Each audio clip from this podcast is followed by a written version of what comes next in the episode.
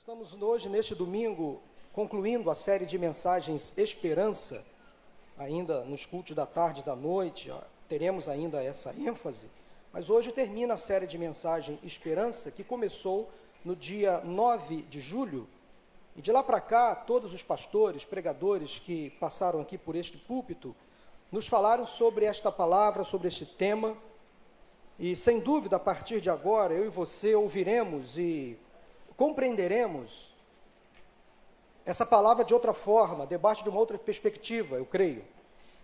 Aprendemos muito sobre esperança, mas creio que o Senhor ainda tem algo a nos acrescentar nesta manhã. Eu creio.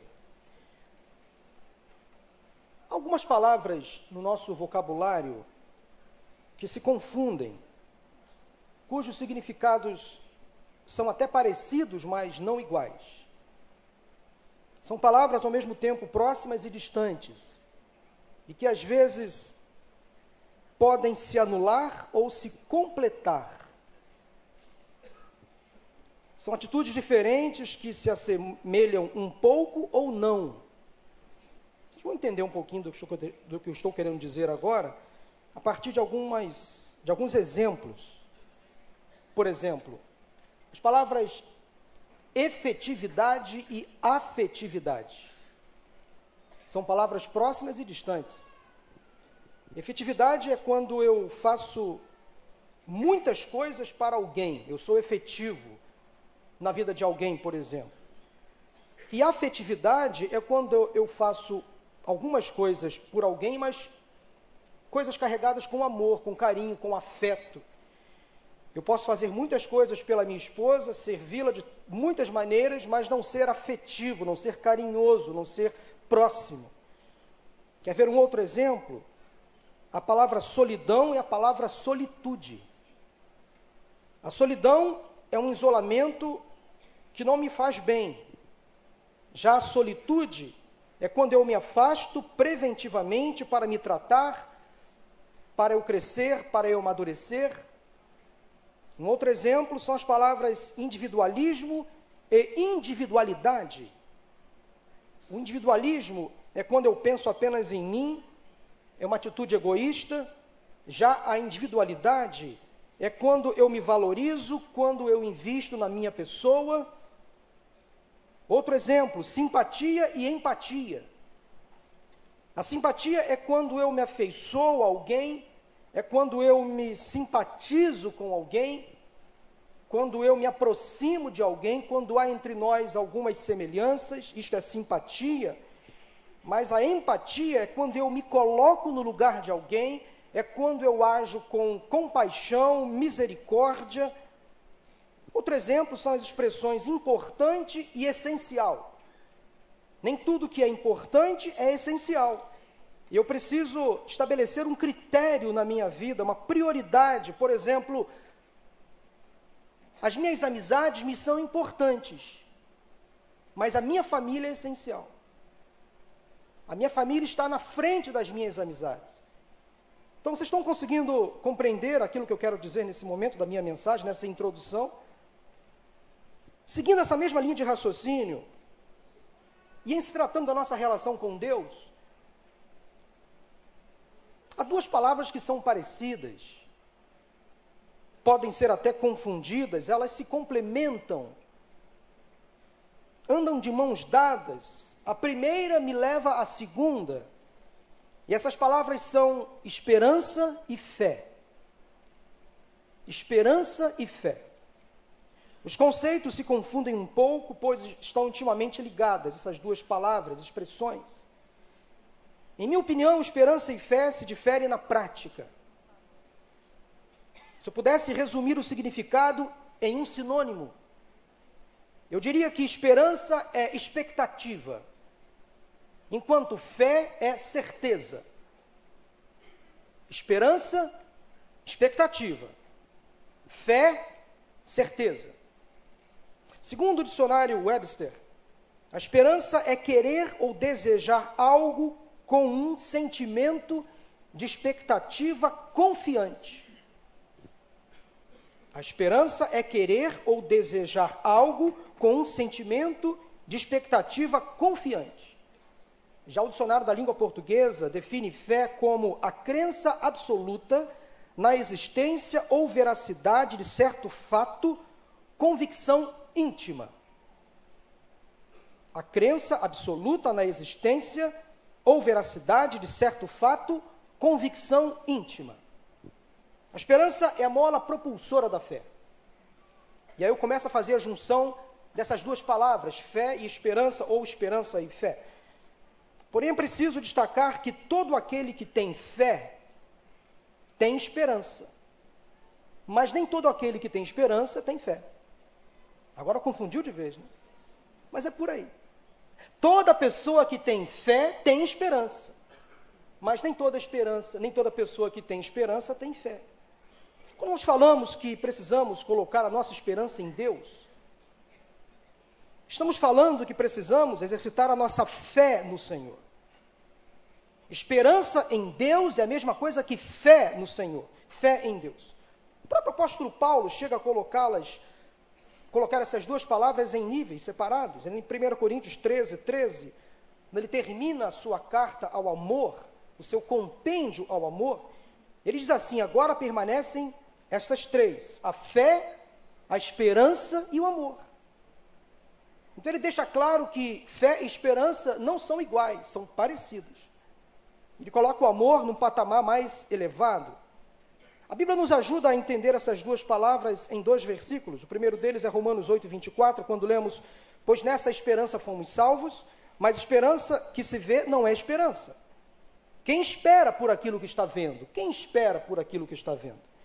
Mas se esperamos o que ainda não vemos, aguardamo-lo pacientemente. Nós somos salvos pela fé, não pela esperança. Mas a esperança nos conduz à fé salvadora. Em Hebreus 11, 1, lemos: Ora, a fé é a certeza daquilo que esperamos e a prova das coisas que não vemos. Fé é a certeza, a convicção de que algo que eu não vejo vai acontecer. Agora vou traduzir em situações práticas, vou ilustrar, porque é fácil ter esperança quando eu vejo uma resposta para qualquer situação que eu possa estar enfrentando. Por exemplo, se eu vou ao médico e ele prescreve uma medicação e me assegura que, à luz dos exames, por exemplo, eu ficarei bem, eu crio então uma expectativa de que serei curado. Isso me leva a ter esperança que Deus está cuidando da minha saúde, da minha vida. Outro exemplo, se as minhas finanças estão um pouco apertadas, mas eu sei que eu tenho um bônus para receber no final do mês. Eu sei que entrará na minha conta a restituição do imposto de renda ou o dinheiro das minhas férias, que vai cobrir esse meu rombo financeiro. É fácil acreditar que Deus irá cuidar das minhas necessidades. É fácil ter esperança desse jeito. Se meu casamento está em crise, por exemplo, e eu e minha esposa procuramos o pastor para um conselho, ou decidimos fazer um curso como Casados para Sempre, ou participamos de um retiro ou encontro de casais, e daí nós começamos a ver algumas mudanças positivas acontecendo no nosso relacionamento, eu posso ter esperança de que Deus vai restaurar o meu casamento. Por outro lado, quando não consigo ver uma resposta ou uma saída, não é a esperança que vai resolver o meu problema, é a fé. É a fé. Daí o mesmo exemplo, os mesmos exemplos. Se eu vou ao médico e ele prescreve alguns, alguns exames, alguns medicamentos, e faz um diagnóstico de que eu estou com um grave problema de saúde, e mesmo assim o médico não consegue estancar o mal, aí vai ser a fé em Deus que vai me levar a acreditar no impossível de que Deus vai reverter o quadro, desafiar a medicina. Se a minha conta bancária está no vermelho, se eu estou sem receber o meu salário ou desempregado, se eu sou um funcionário público do estado do Rio de Janeiro, por exemplo, é a fé que vai me levar a acreditar que Deus cuidará das minhas necessidades, que vai fazer o impossível, que Ele vai me suprir. Isto é milagre, é fé. É quando eu não vejo nada diante de mim e Deus resolve o meu problema, isto é fé. Se meu casamento está em crise, se todos os recursos utilizados não estão ajudando, ou se a minha esposa, por exemplo, simplesmente decide, decide abrir mão da, da relação, a fé em Deus vai me ajudar a manter de pé a minha confiança de que eu continuarei casado, de que Deus vai fazer um milagre, meu casamento será restaurado. É a fé. Muitos de nós, nesta manhã, está enfrentando pelo menos uma situação que parece não ter solução ou resposta. Muitos aqui entraram hoje, talvez, enfrentando um momento muito difícil. Uma aflição na alma, uma crise que se instalou, uma ansiedade. Preste atenção.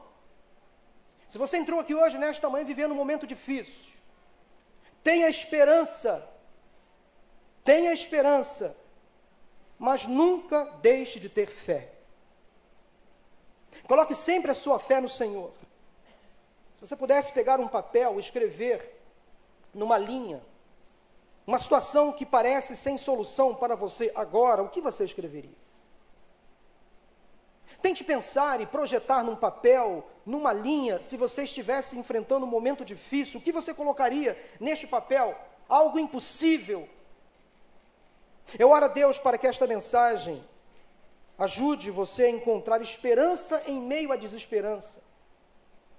E a encontrar a fé em meio à descrença, ao ceticismo. A boa notícia para você nesta manhã é que não importa quão difícil seja a situação que você possa estar enfrentando, eu creio que Deus sempre renovará a sua esperança e a sua fé. E talvez você veio aqui hoje, nesta manhã de Dia dos Pais, para ouvir uma palavra que vai fazer você juntar a sua esperança com a fé que Deus vai plantar hoje no seu coração. Vamos ler a Bíblia no capítulo 4 de Romanos, começando no versículo 16. Abra sua Bíblia, acesse o seu celular. Mas os versículos também serão projetados pela tela. Romanos capítulo 4, a partir do versículo 16. Romanos 4, a partir do versículo 16, a Bíblia diz o seguinte: Portanto, a promessa vem pela fé, para que seja de acordo com a graça e assim seja garantida a toda a descendência de Abraão não apenas aos que estão sob o regime da lei, mas também aos que têm a fé que Abraão teve. Ele é o pai de todos nós. Como está escrito, eu o constituí pai de muitas nações. Ele é o nosso pai aos olhos de Deus, em quem creu. O Deus que dá vida aos mortos e chama à existência coisas que não existem, como se existissem. Abraão, contra toda esperança, em esperança creu tornando-se assim pai de muitas nações, como foi dito a seu respeito, assim será a sua descendência. Sem se enfraquecer na fé, reconheceu que o seu corpo já estava sem vitalidade, pois já contava cerca de 100 anos de idade, e que também o ventre de Sara já estava sem vigor. Mesmo assim, não duvidou, não duvidou, nem foi incrédulo em relação à promessa de Deus, mas foi fortalecido em sua fé e deu glória a Deus, estando plenamente convencido de que ele era poderoso para cumprir o que havia prometido. Em consequência, isso lhe foi creditado como justiça. As palavras lhe foi creditado não foram escritas apenas para ele, mas também para nós, a quem Deus creditará justiça a nós, que cremos naquele que ressuscitou dos mortos, a Jesus, nosso Senhor.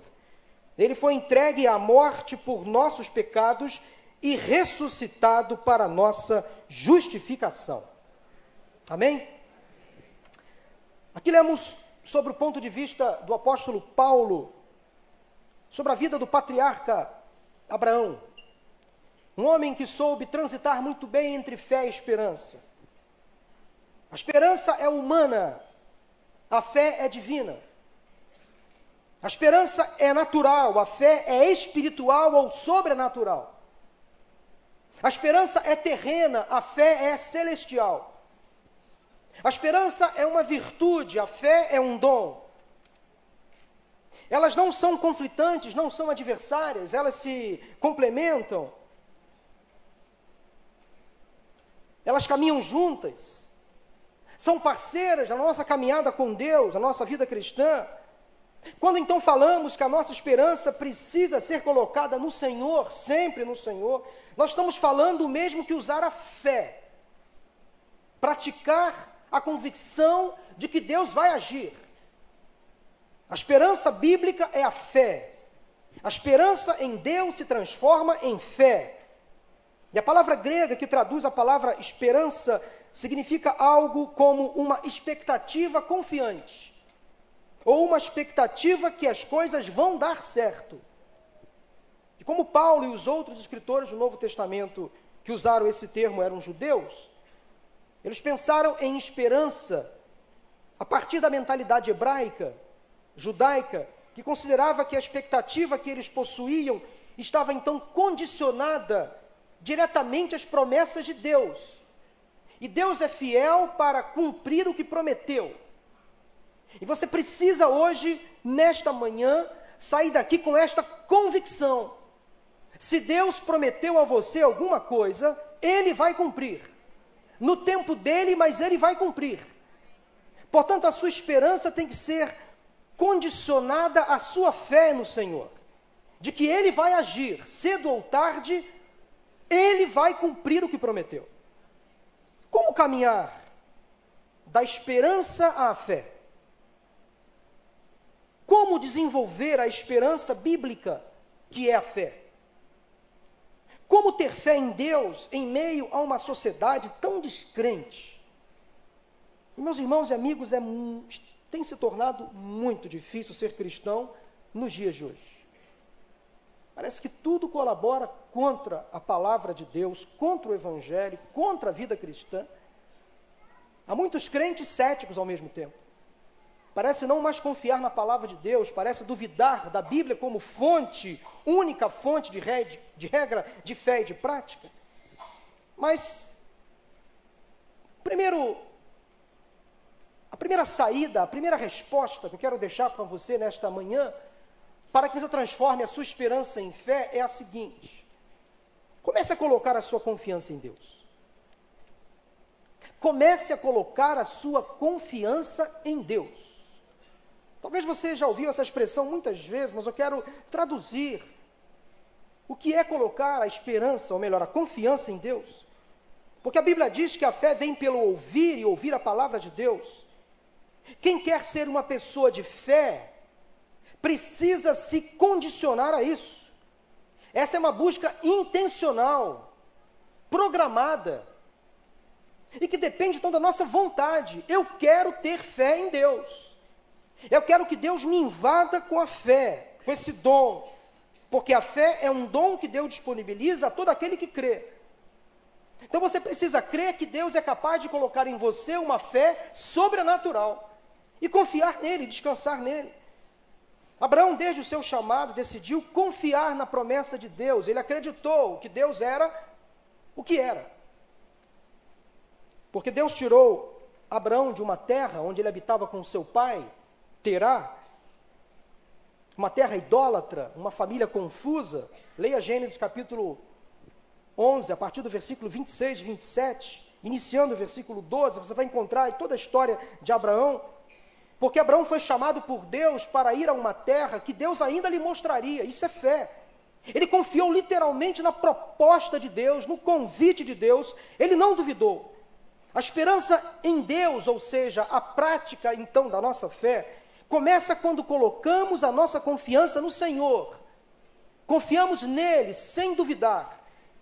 E a dramática história de Abraão nos prova que é possível ter esperança sem deixar a fé de lado. Tente se colocar no lugar de Abraão.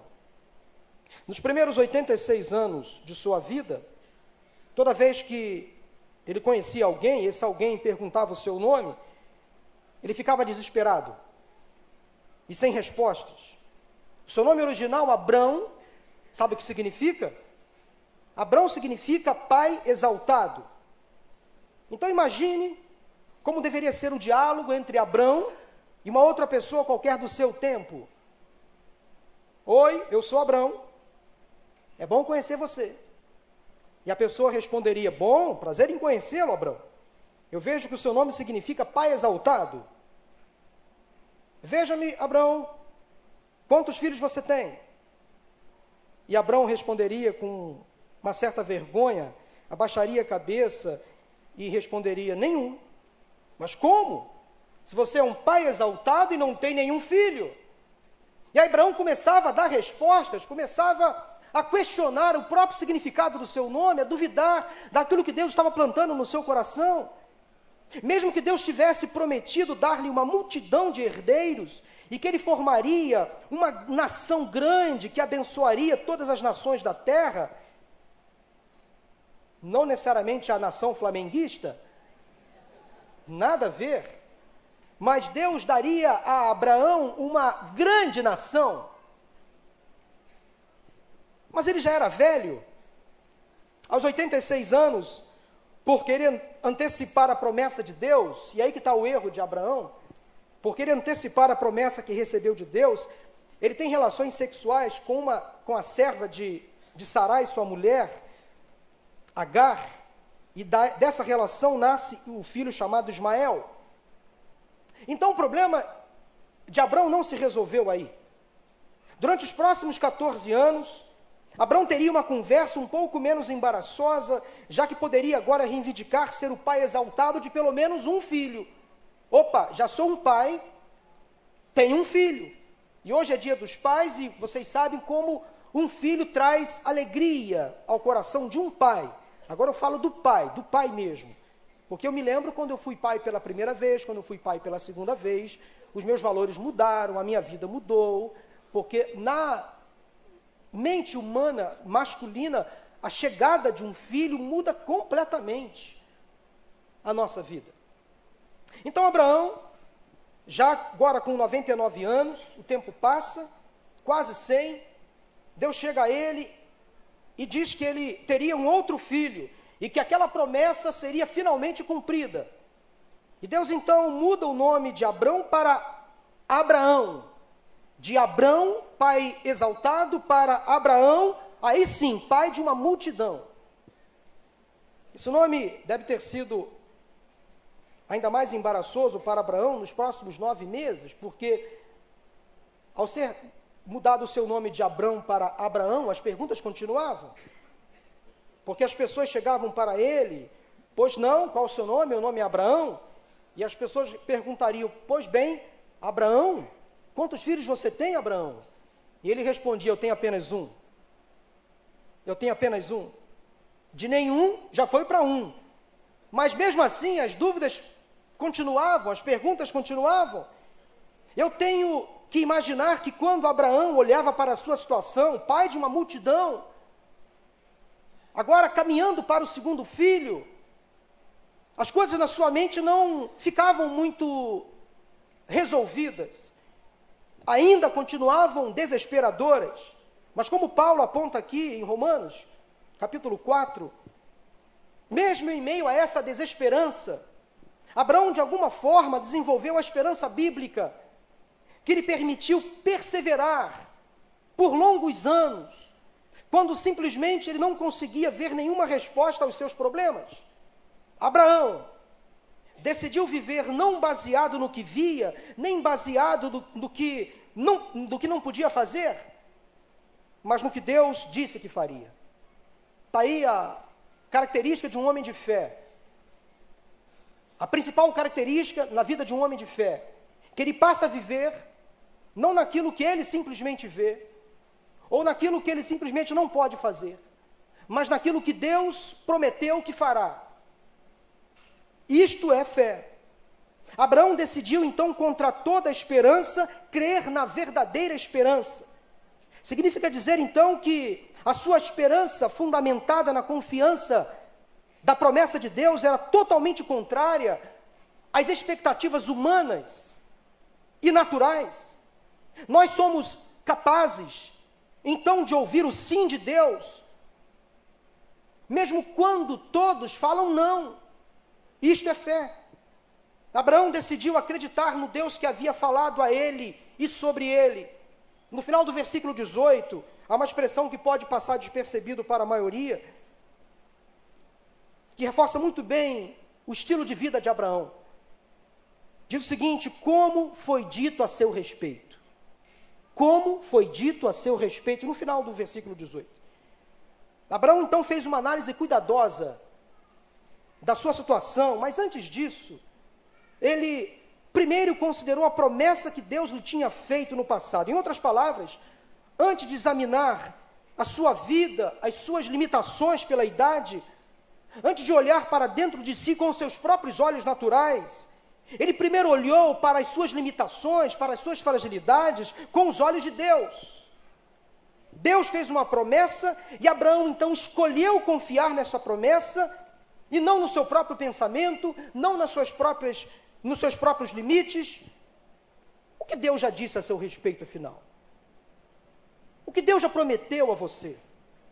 Há uma lição muito importante, irmãos, para nós aqui. Porque às vezes nós esquecemos do que Deus já nos diz a nosso respeito. Nos esquecemos do que Ele já nos disse no passado. E passamos a viver em desesperança, até beirando ao ceticismo, porque nós duvidamos do que Deus é capaz de fazer. Quando estou atravessando uma situação que me parece desesperadora, a primeira coisa que eu preciso fazer é ir à Bíblia e refletir sobre as promessas que Deus me deu em Sua palavra e que podem ser perfeitamente aplicadas à minha vida, à minha realidade, às minhas necessidades. Digamos que estou tendo alguns problemas de saúde. Quais são então algumas das promessas que Deus me oferece na Sua palavra que me podem ser aplicadas? Por exemplo, primeiro eu penso que é importante ressaltar aqui que não há em nenhum momento nas Escrituras, nenhum texto bíblico que me garanta que Deus vai me curar de todas as minhas enfermidades. Ele tem poder para curar todas as enfermidades, porque Ele é o Deus Todo-Poderoso. Mas em nenhum momento as Escrituras me garantem que eu serei curado de todas as minhas doenças físicas ou emocionais. Mas em Romanos 8, 28, a Bíblia me garante, e eu devo saber, que Deus age em todas as coisas para o bem daqueles que o amam, dos que foram chamados de acordo com o seu propósito. Isto é fé. Então Deus prometeu que Ele está no controle de todas as coisas e pode usar as minhas dificuldades, as minhas doenças, para o meu próprio bem, para a minha aproximação do Senhor. Ele sabe o que está fazendo, Ele está no controle de todas as coisas. Deus prometeu lá em 1 Coríntios capítulo 15 que seus filhos, a exemplo de Jesus, um dia terão um corpo transformado, glorificado, que nunca mais esse corpo se enfermará, nós nunca mais ficaremos doentes. Então Deus prometeu na Sua palavra que quaisquer questões de saúde, seja física ou emocional, com as quais eu estou lidando, são apenas temporárias. Temporárias. Então, mesmo que Deus nunca me cure enquanto eu estou aqui nesta terra, eu posso ter esperança na promessa de que no futuro, na glória, não terei mais doenças. Lá, não haverá mais dor, mais morte, não haverá mais sofrimento. Eu almejo estar com o Senhor em um, um dia. E você precisa colocar no seu coração essa esperança, aliada à sua fé em Jesus, de que um dia você estará com o Senhor na eternidade. Porque se você não tem esta certeza, você precisa passar pela experiência de um novo nascimento. Talvez você se convenceu de que você é um crente, mas não se converteu de fato. E hoje de manhã, se você está ouvindo esta palavra e se o Espírito Santo começar a testificar essa verdade no seu coração, você precisa rever a sua atitude, o seu compromisso, a sua fé em Jesus. Será que você de fato já se converteu? Será que a conversão para você foi um ato? Por mais que nós entendamos, sim, que a conversão é, é, acaba sendo um processo na vida de muitas pessoas, um movimento, mas chega um momento em que a pessoa realmente se decide ao lado de Jesus. Ela se convence de que é pecadora, de que precisa de Cristo para alçar a vida eterna e dar frutos dessa espiritualidade, frutos visíveis. Eu não sei como você lida com a sua fé, com a certeza da sua salvação. Por exemplo, se você tiver dificuldades financeiras, quais são algumas das promessas da palavra de Deus que podem ser aplicadas por que eu estou trazendo, irmãos, esta ilustração aqui? Porque eu sei que no momento atual, da nossa sociedade, do nosso país, do nosso estado, da nossa igreja, nós que somos pastores acompanhamos diariamente a luta de muitas famílias que enfrentam o desemprego ou que enfrentam a falta de um recurso salarial, por exemplo. Quantas famílias em crise? Lá em Mateus capítulo 6, Jesus prometeu que se buscarmos o reino de Deus e a sua justiça, Deus providenciará comida e roupa para nós. Promessa de Deus. Ele vai abrir as portas. Ele vai fazer um anjo aparecer na sua frente e vai trazer o o suprimento necessário você pode não ter tudo aquilo que você deseja, tudo aquilo que você sonha, mas se você for fiel, Deus vai cumprir o prometido, não vai faltar o necessário para o seu dia. Ele não vai deixar os seus filhos mendigar o pão, é promessa de Deus. Ele vai abrir uma porta, vai enviar recursos do meio do nada. Ele vai te suprir nas mínimas necessidades. Lá em Filipenses capítulo 4, versículo 19, encontramos a promessa de que Deus suprirá todas as nossas necessidades de acordo com as suas gloriosas riquezas em Cristo Jesus. Nós servimos a um Deus que é dono de todas as coisas. Isto é fé. Eu sei que Ele vai me suprir. Eu posso ter pouco, mas não terei nada. Eu posso ter pouco, mas Ele não vai me deixar passar pelo nada. Isto é fé. Porque nós criamos uma, falta, uma falsa expectativa da vida cristã. Entendemos que estar com Cristo é ter sempre fartura, é realizar todos os sonhos, é ir para todos os lugares, é ter a conta bancária sempre no azul, é ter dinheiro de sobra, é ter saúde para dar e vender, é ter sucesso em todas as áreas da vida. Nós entendemos mal o que é vida cristã. Passamos por lutas, por sofrimentos, por perdas. Pessoas crentes, fiéis a Deus, ficam desempregadas. Passam por doenças incuráveis. Deus às vezes não cura, mas em meio à dor, à dificuldade, Ele faz milagres acontecer na vida de outras pessoas. Quantas, quantos testemunhos nós já ouvimos aqui de pessoas que passaram pela enfermidade, pela luta, às vezes, de um câncer cruel, que dizima a pessoa, que machuca a alma. E mesmo em meio a dor e sofrimento, a pessoa continuava clamando, orando, louvando, glorificando. E até no hospital, volta e meia, a gente ouve testemunhos dessa natureza. Pessoas crentes, internadas, conseguem ganhar pessoas para Jesus consegue evangelizar. Como isso? Quantas vezes nós, pastores, vamos visitar alguém para consolar e somos consolados? Vamos visitar alguém à beira da morte para encorajar e somos encorajados. Uma pessoa às vezes enferma nos últimos momentos da vida e consegue nos trazer ânimo. Como isso? Isso é fé em Deus, gente. Só Deus pode fazer essas coisas. Esse é o Deus do impossível, do sobrenatural. Vai chegar uma hora, meu irmão, que não tem jeito, a carcaça vai estar tá dando sinais de fragilidade. Eu tenho uma expectativa muito real em relação à finitude. Eu não tenho problemas com envelhecimento, graças a Deus. Estou com 45 anos, mas posso dizer para você com toda certeza de que eu estou com a minha consciência muito bem ajustada, eu sei dos meus limites. Interessante que a mente funciona, mas o corpo não responde. Já com 45 anos. A mente manda eu fazer uma coisa, o corpo não obedece. Eu estou percebendo, de alguns anos para cá, que eu já estou envelhecendo. Já passei da segunda metade da vida.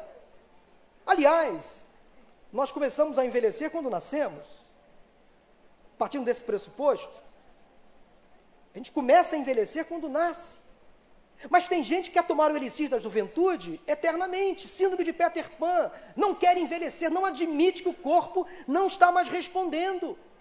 E mesmo quando o meu corpo não responde, a minha mente continua ativa no Senhor. E eu posso me movimentar, eu posso crescer, eu posso criar, eu posso servir, eu posso ser alegre. Não são as minhas limitações físicas que vão me limitar no relacionamento com o próximo, no relacionamento com Deus.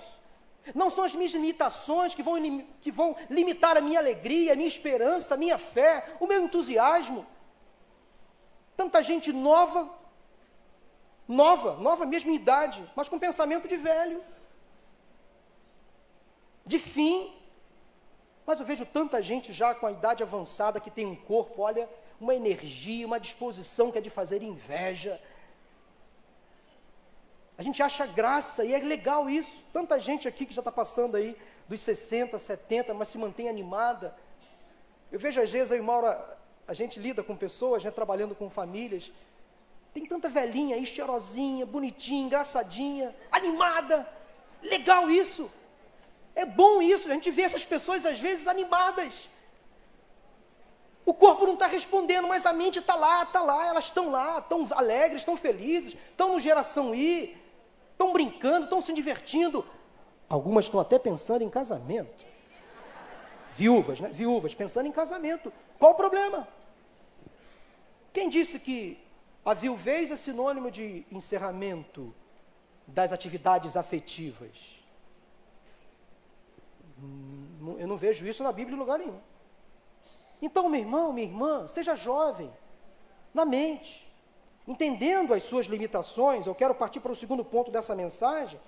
Mas antes de dizer que, obviamente, esse primeiro passo de confiar em Deus é uma alavanca à nossa fé, mas eu preciso estar constantemente gastando tempo na palavra de Deus para entender o que Deus fala a meu respeito, para que eu possa então estar ciente dessas e outras promessas que possam ser aplicadas à minha situação particular.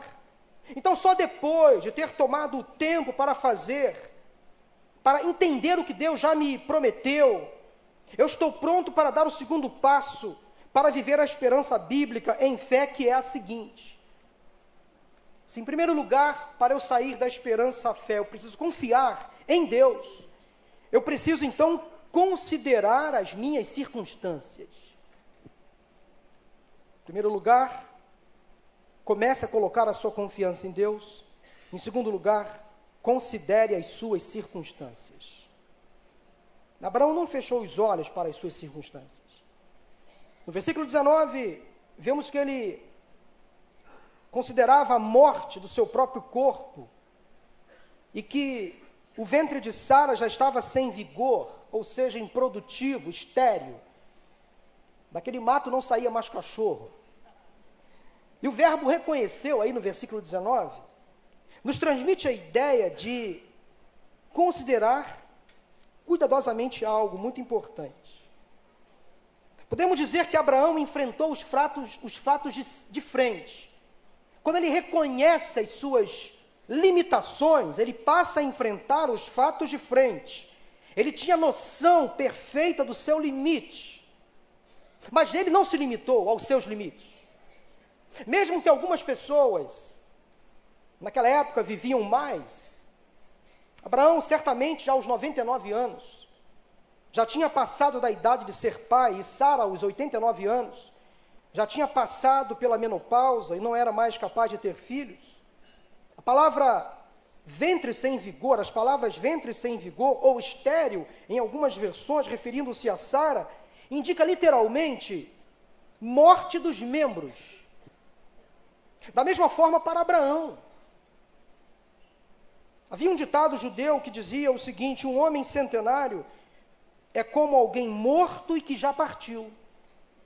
Não havia mais chance, havia só a expectativa da morte, a certeza da morte.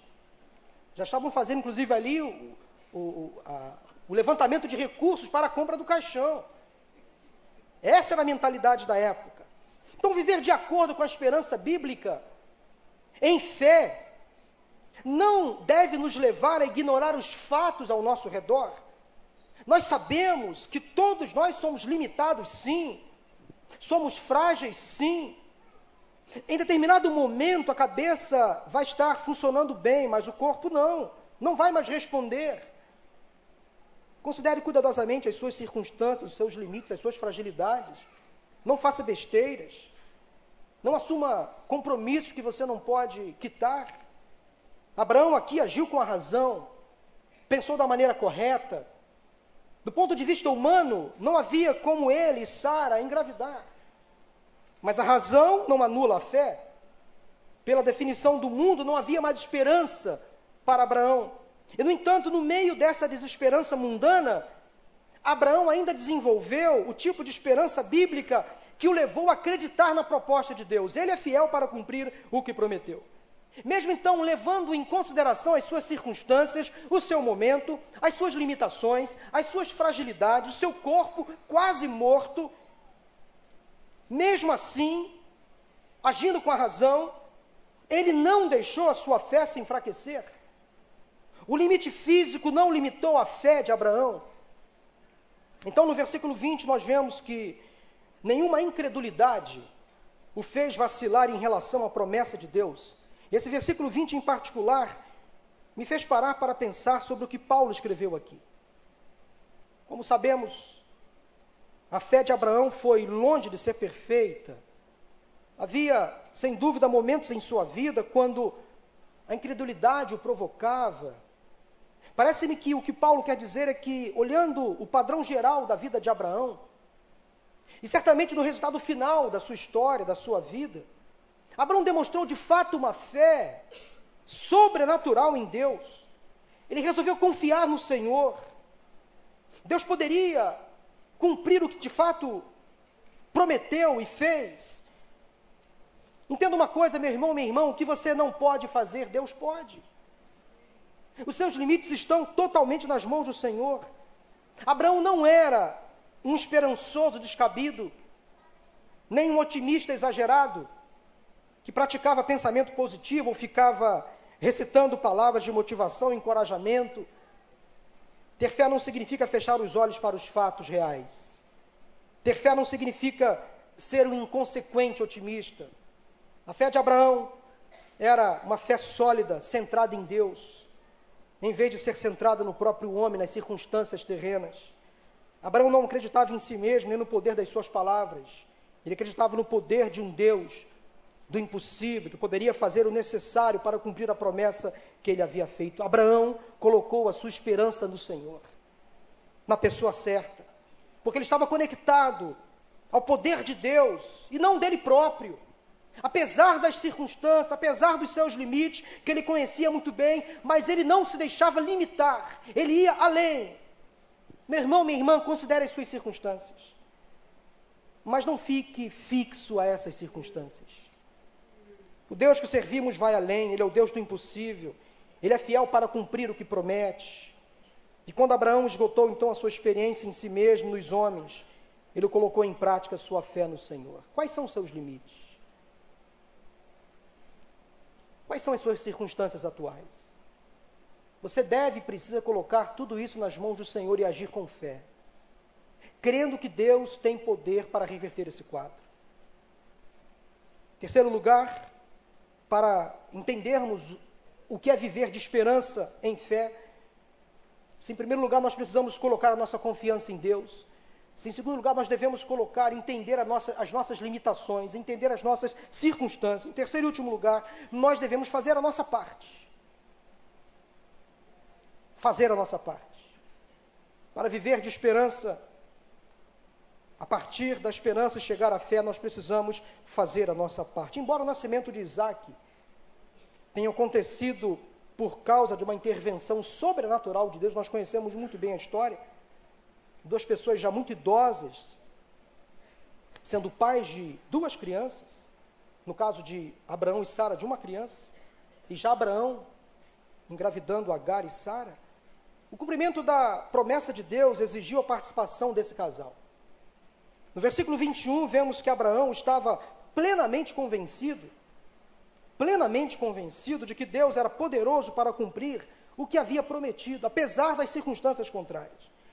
E preste atenção que essa é uma definição perfeita do estilo de vida e do tipo de fé que Abraão praticava.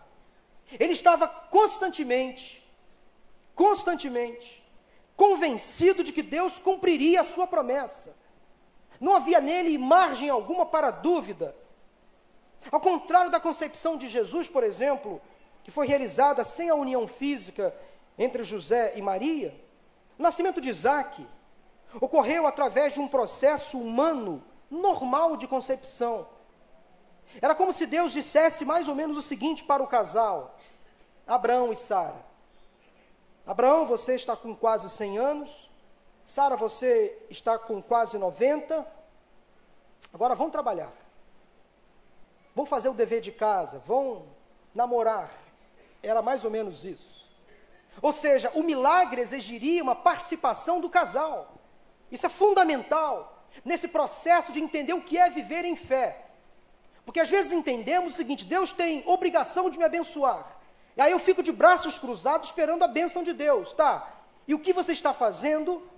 Qual, qual é o seu movimento para que a sua fé se concretize?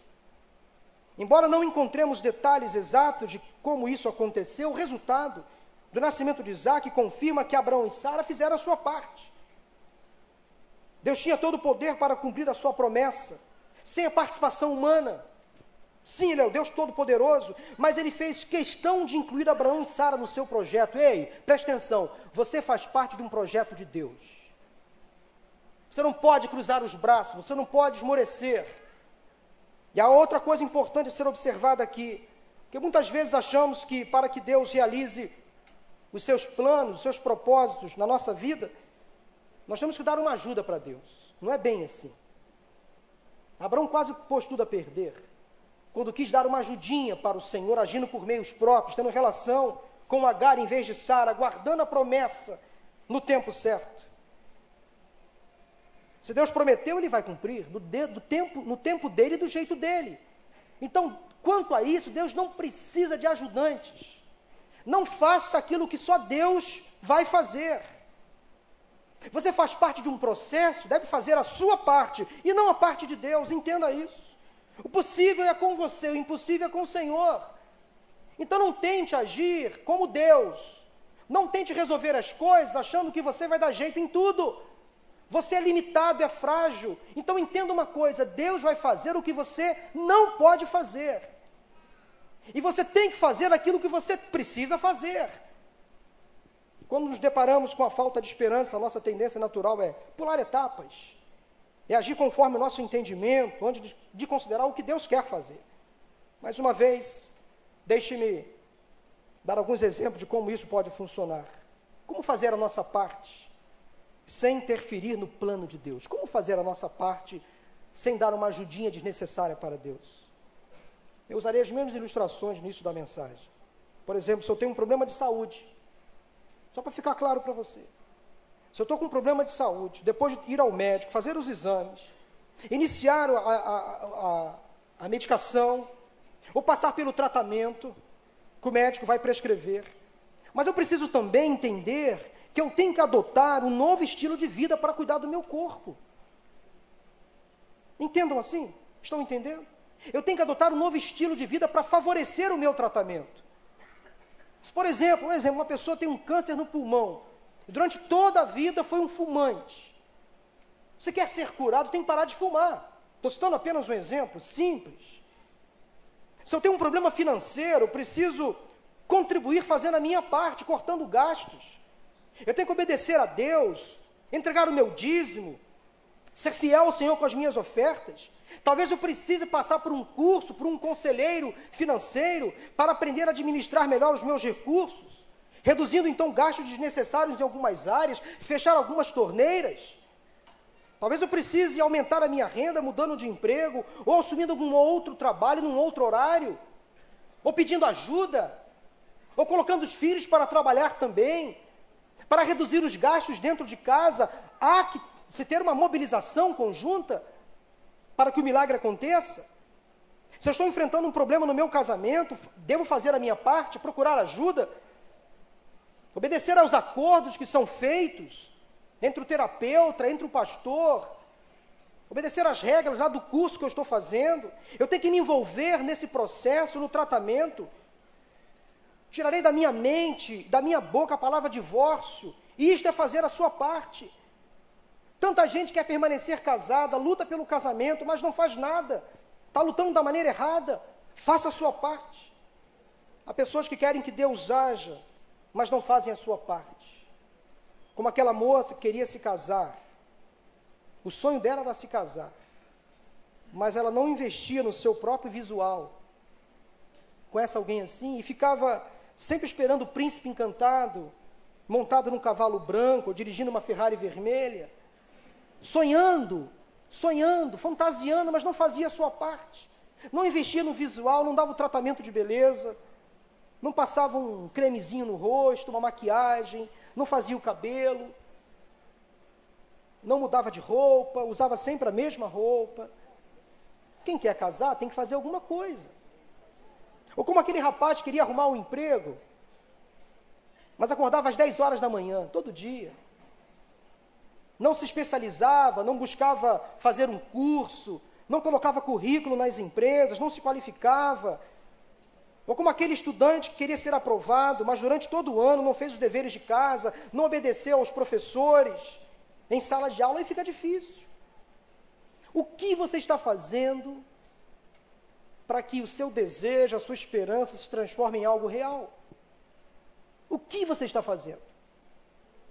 Eu quero partir para o encerramento desta mensagem dizendo que lá no versículo 20, diz que Abraão foi fortalecido em sua fé e deu glória a Deus.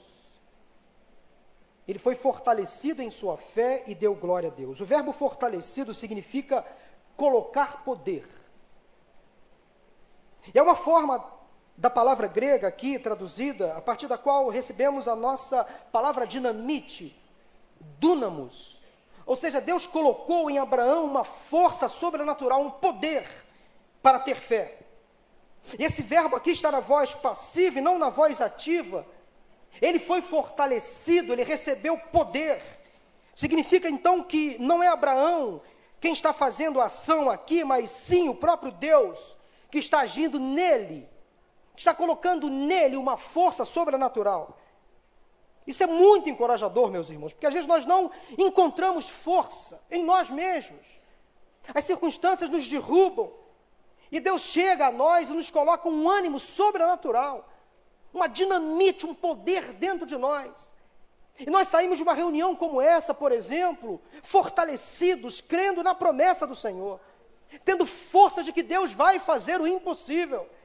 Isso é uma dinamite dentro de nós, uma bomba, um TNT, um Red Bull, um Gatorade, em menor escala, obviamente mas é uma junção de elementos que Deus vai colocando dentro de nós para nos fazer sair daqui saltitando, pulando de alegria, de que eu vou, eu vou, eu vou ser o homem que a minha família precisa. Eu vou ser o homem que essa sociedade tanto me cobra. Eu vou ser a mulher de Deus na minha casa, no meu lar. Eu vou. Eu vou ver o sobrenatural na minha família, no meu casamento, na vida dos meus filhos. Eu vou. Eu vou ver o milagre acontecer. A cura física, emocional, eu vou ver. Isto é fé. E se Deus te curar, Ele é Deus. Mas se não te curar, Ele continuará sendo Deus. Nele não vai falhar em nenhum momento. Se você amanhã conseguir o emprego que você tanto sonha, Ele é Deus. Mas se a porta se fechar mais uma vez, ele continuará sendo Deus. No tempo certo, ele vai abrir uma porta. Ele vai mandar um escape, vai mandar um anjo para te fortalecer. Quem sabe não é o momento ainda de você receber aquela bênção que você espera. Aguarde no Senhor. Espere pacientemente no Senhor. Sempre que enfrentamos uma situação que parece desesperadora para nós, Deus está trabalhando em nossas vidas para fortalecer a nossa fé. E a única resposta lógica é dar glória àquele que é o autor da nossa fé. Assim como fez com Abraão, Deus faz com você. Eu quero terminar essa mensagem dizendo que lá em Gênesis capítulo 15, versículo 5, a Bíblia diz que, levando para fora da tenda, disse-lhe: Olhe para o céu e conte as estrelas, se é que pode contá-las. E prosseguiu: Assim Abraão será sua descendência. Olhe para o céu, veja as estrelas. Você não pode contá-las. Aquele momento ali, Abraão ficou sem entender a proposta de Deus, mas ele confiou. Como, Senhor? Como eu terei uma descendência numerosa? Se eu sou limitado, se meu corpo está quase à morte, se eu tenho uma mulher estéril, se eu não posso ter filhos, como, Senhor? Como isso pode acontecer? O escritor aos Hebreus resume esse momento que Abraão viveu da seguinte maneira: Assim, daquele homem já sem vitalidade, originaram-se descendentes tão numerosos como as estrelas do céu e tão incontáveis como a areia da praia do mar. Nós somos o cumprimento da promessa que Deus fez a Abraão. Nós, todos nós somos o povo de Deus. O cumprimento daquela promessa que um dia Deus fez a Abraão, a porta da sua tenda. Mas para Abraão entender esse contexto da promessa, ele precisou sair da sua tenda e olhar, olhar o impossível. Imaginar que Deus poderia de fato cumprir o que prometeu e ele confiou. Eu quero dizer para você, em nome de Jesus, nesta manhã, que a mesma fé, a mesma fé que Deus deu a Abraão, é a mesma fé que Deus dá a você, a cada um de nós, nesta manhã. Esta fé é para olhar o impossível acontecer, mesmo que não aconteça no seu tempo, mesmo que você não veja com seus próprios olhos, porque Abraão não viu o cumprimento desta promessa na sua totalidade. Mas nós estamos aqui para testemunhar que o mesmo Deus que prometeu algo impossível a Abraão lá atrás, é o mesmo Deus que hoje pode prometer a você algo impossível. E você, quem sabe, pode entender o cumprimento dessa promessa, ou não. Ou não. Mas se ele prometeu, ele vai cumprir. Tenha esperança, mas nunca deixe a sua fé de lado. E a ressurreição de Jesus é a base da justificação de todo aquele que crê. A mesma fé dada a Abraão pela justiça de Deus não foi dada então somente a ele, mas a todos nós que recebemos Jesus como Senhor e Salvador, que cremos que ele ressuscitou dos mortos. Ele está neste lugar. Eu quero agora, nesse momento de culto, encerrando esta celebração, orar por aqueles que talvez perderam a sua esperança em Deus, perderam a sua fé no Altíssimo.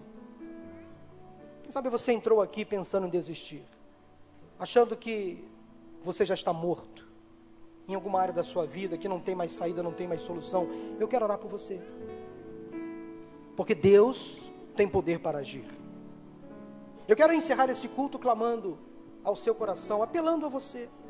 Caso você necessite hoje dessa dinamite dentro de você, impulsionada pelo Espírito Santo, para você sair daqui cheio de fé, de motivação, de certeza, da convicção da presença de Deus na sua vida. Quero convidar você a sair do seu lugar e vir aqui ao cântico deste hino. Nós vamos orar juntos daqui a pouquinho. Vamos ficar de pé nesse momento. Vamos cantar esse louvor que está sendo projetado aí. Se Deus fizer, Ele é Deus. Se não fizer, Ele é Deus. Se a porta abrir, ele é Deus, mas se fechar, continua sendo Deus. Se a doença vier, Ele é Deus. Se curado for, Ele é Deus. Se tudo der certo, Ele é Deus. Mas se não der, continua sendo Deus. Minha fé não está firmada as coisas que podes fazer. Eu aprendi a te adorar pelo que é. Ele vem o sim e o amém, somente dele mais ninguém. A Deus seja o louvor. Se Deus quiser. Ele é Deus se não fizer. Ele é Deus se a porta abrir. Ele é Deus, mas se fechar, continua sendo Deus. Se a doença vier, Ele é Deus. Se curar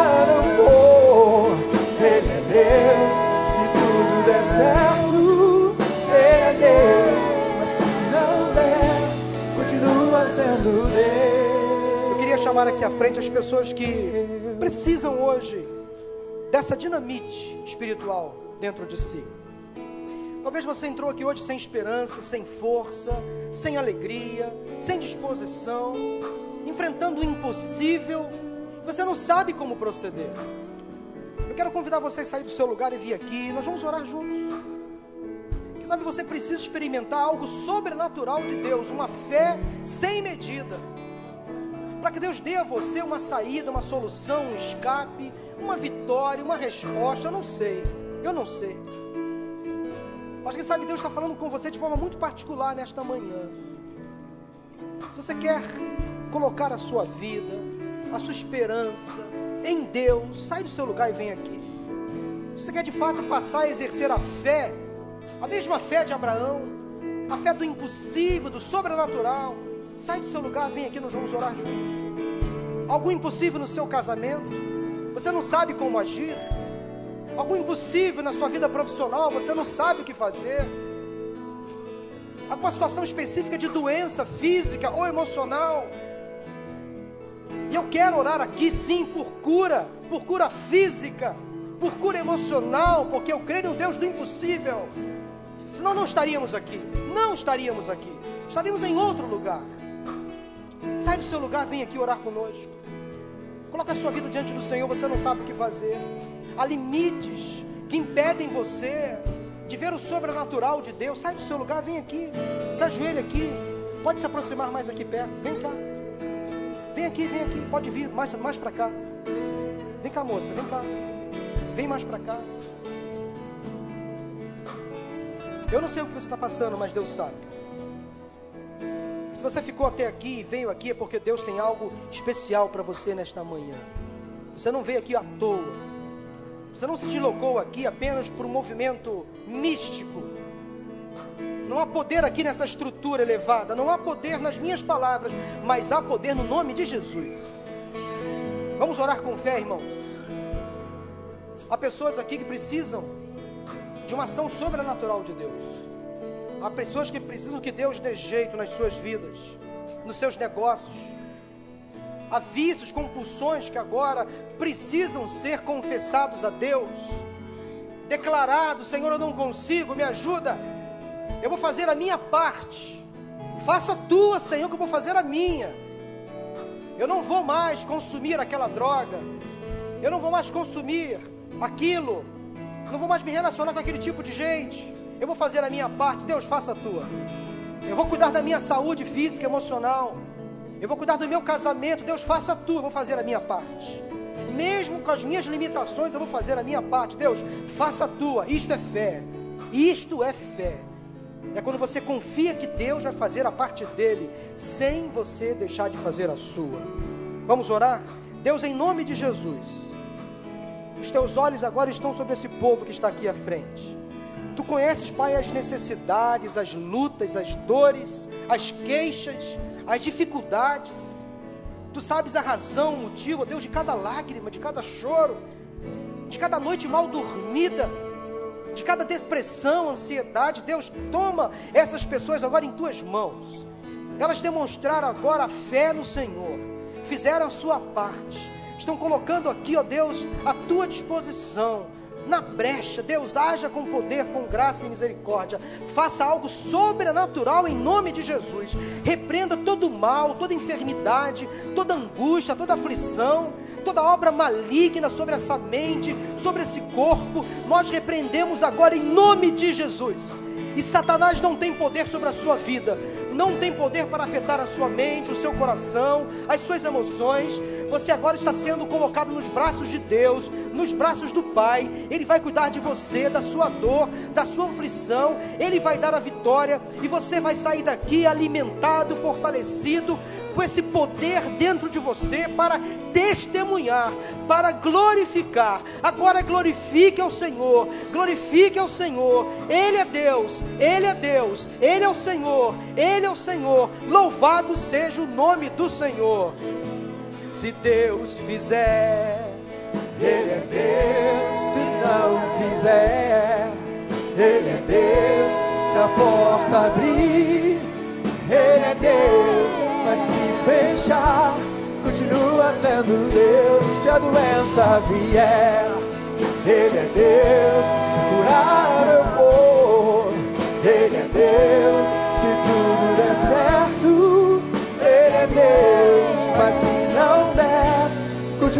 Sendo Deus. adoro pelo que ele faz. Eu adoro pelo que ele é. Haja que houver, sempre será Deus. Não adoro pelo que ele faz. Eu adoro pelo